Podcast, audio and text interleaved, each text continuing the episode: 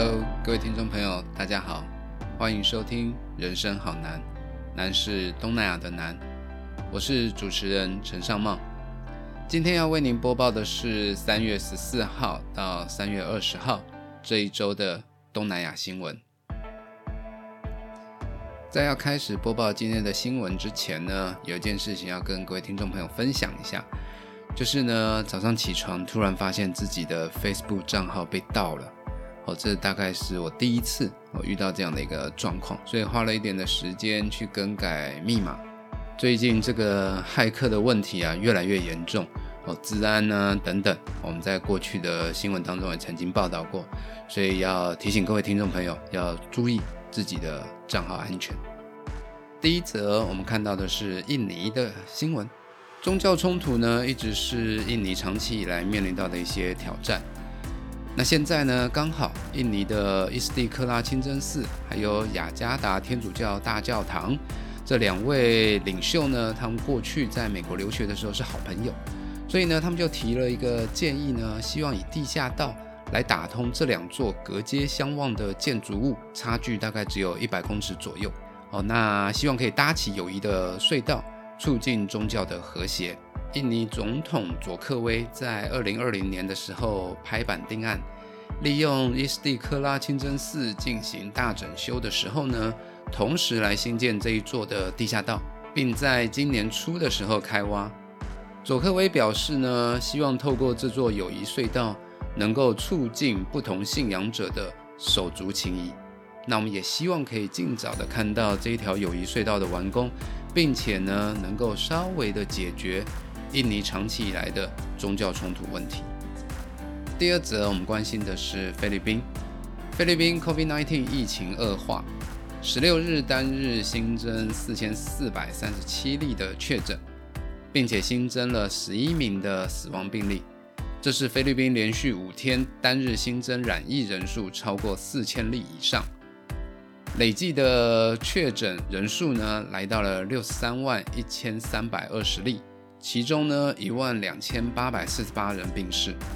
菲律宾卫生部在十六日呢同时公布了跨部门抗疫工作小组的一项决议，在这项决议当中呢表示，自三月二十号到四月十九号，差不多一个月的期间。将禁止外籍人士和非海外劳工的菲律宾国民入境。那其中有些的例外，这些例外包括了是持公务签证的外交和国际组织人员，还有由外交部和海外劳工福利处所核准的医疗后送、护送人员，还有海外菲律宾人，以及抗疫工作小组特别核准的紧急或人道主义的案例。那我们衷心的希望，不只是菲律宾，还有全球的疫情呢，可以赶快获得疏解，让国际交流、国际移动可以尽快的回到正轨。第三则，我们看到的是北韩，北韩在十九日的时候呢，宣布和马来西亚正式断绝外交关系。北韩的外务省指出呢，马来西亚指控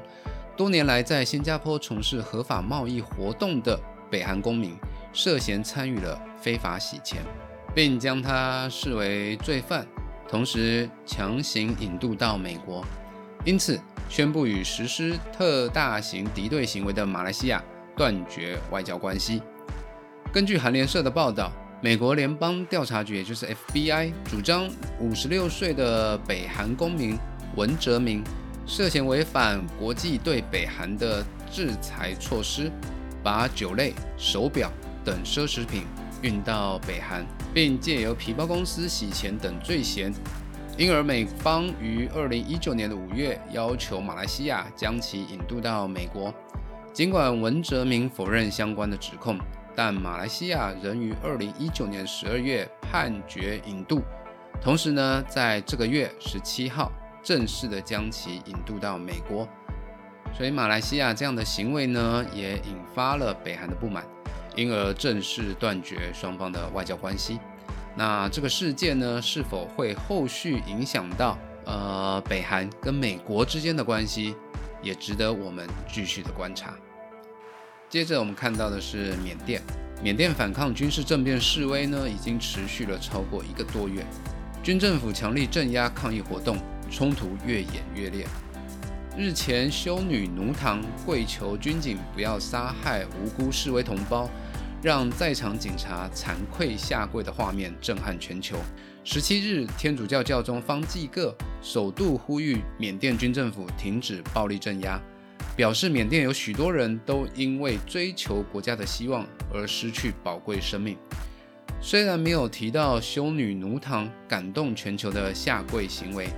但他也表示，我愿意在缅甸街头下跪，请求停止暴力，并主张透过对话解决冲突。流血无法解决事情。方济各曾于2017年前往缅甸进行牧林访问，心中对于缅甸怀有浓厚的情感。二月军事政变发生之后呢，方济各也曾在主日邀请信众一起为缅甸静默祈祷。那事实上，缅甸政变之后呢，也对周边的国家，尤其是泰国，造成了不小的影响。根据缅甸少数族群武装组织克伦民族联盟的官员表示，在二月一号缅甸爆发军事政变之后呢，已有将近千人逃离了缅甸的城镇，在泰国边境的少数族群控制的地区寻求庇护。同时，根据路透社所得到的一份泰国政府文件，内容指出呢，曼谷当局正为可能激增的缅甸难民做好安置准备，预计在泰缅边境的美索地区收容超过四万三千名的缅甸难民。泰国军方则表示，已经增加对边境地区的巡逻，若有冲击发生，将评估形势。并准备好适当的安置地点，所以我们也可以看到缅甸政变呢，其实对于周边国家的影响是相当相当大的。最后我们看到的是跟台湾相关的新闻，台湾因为防疫管制边境，约四百名印尼渔工无法登岸入境，难以搭机返国。印尼在十八号的时候呼吁台湾尽速协助他们返乡。中华民国驻印尼代表处则指出。将向国内相关单位反映，希望可以以人道的方式来处理。印尼劳动部部长伊达在十八号与中华民国驻印尼代表陈忠举行视讯会议。根据印尼劳动部的新闻稿指出，印尼政府非常关切约四百名因为台湾边境管制而被滞留在台湾外海非台湾籍商船或渔船的印尼渔工。二零一九年 COVID-19 疫情爆发之后呢，台湾加强了边境管制，导致渔工滞留海上船只，曾引发人权团体关切。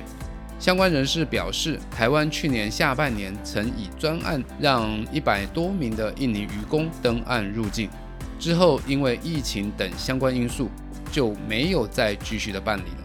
所以我们也希望在台湾疫情控制的还不错的情况底下。可以以人道的方式优先处理印尼渔工的问题。以上是三月十四号到三月二十号这一周的东南亚新闻。如果你喜欢我们的节目，请订阅我们的 Podcast 频道。人生好难，我们下次见。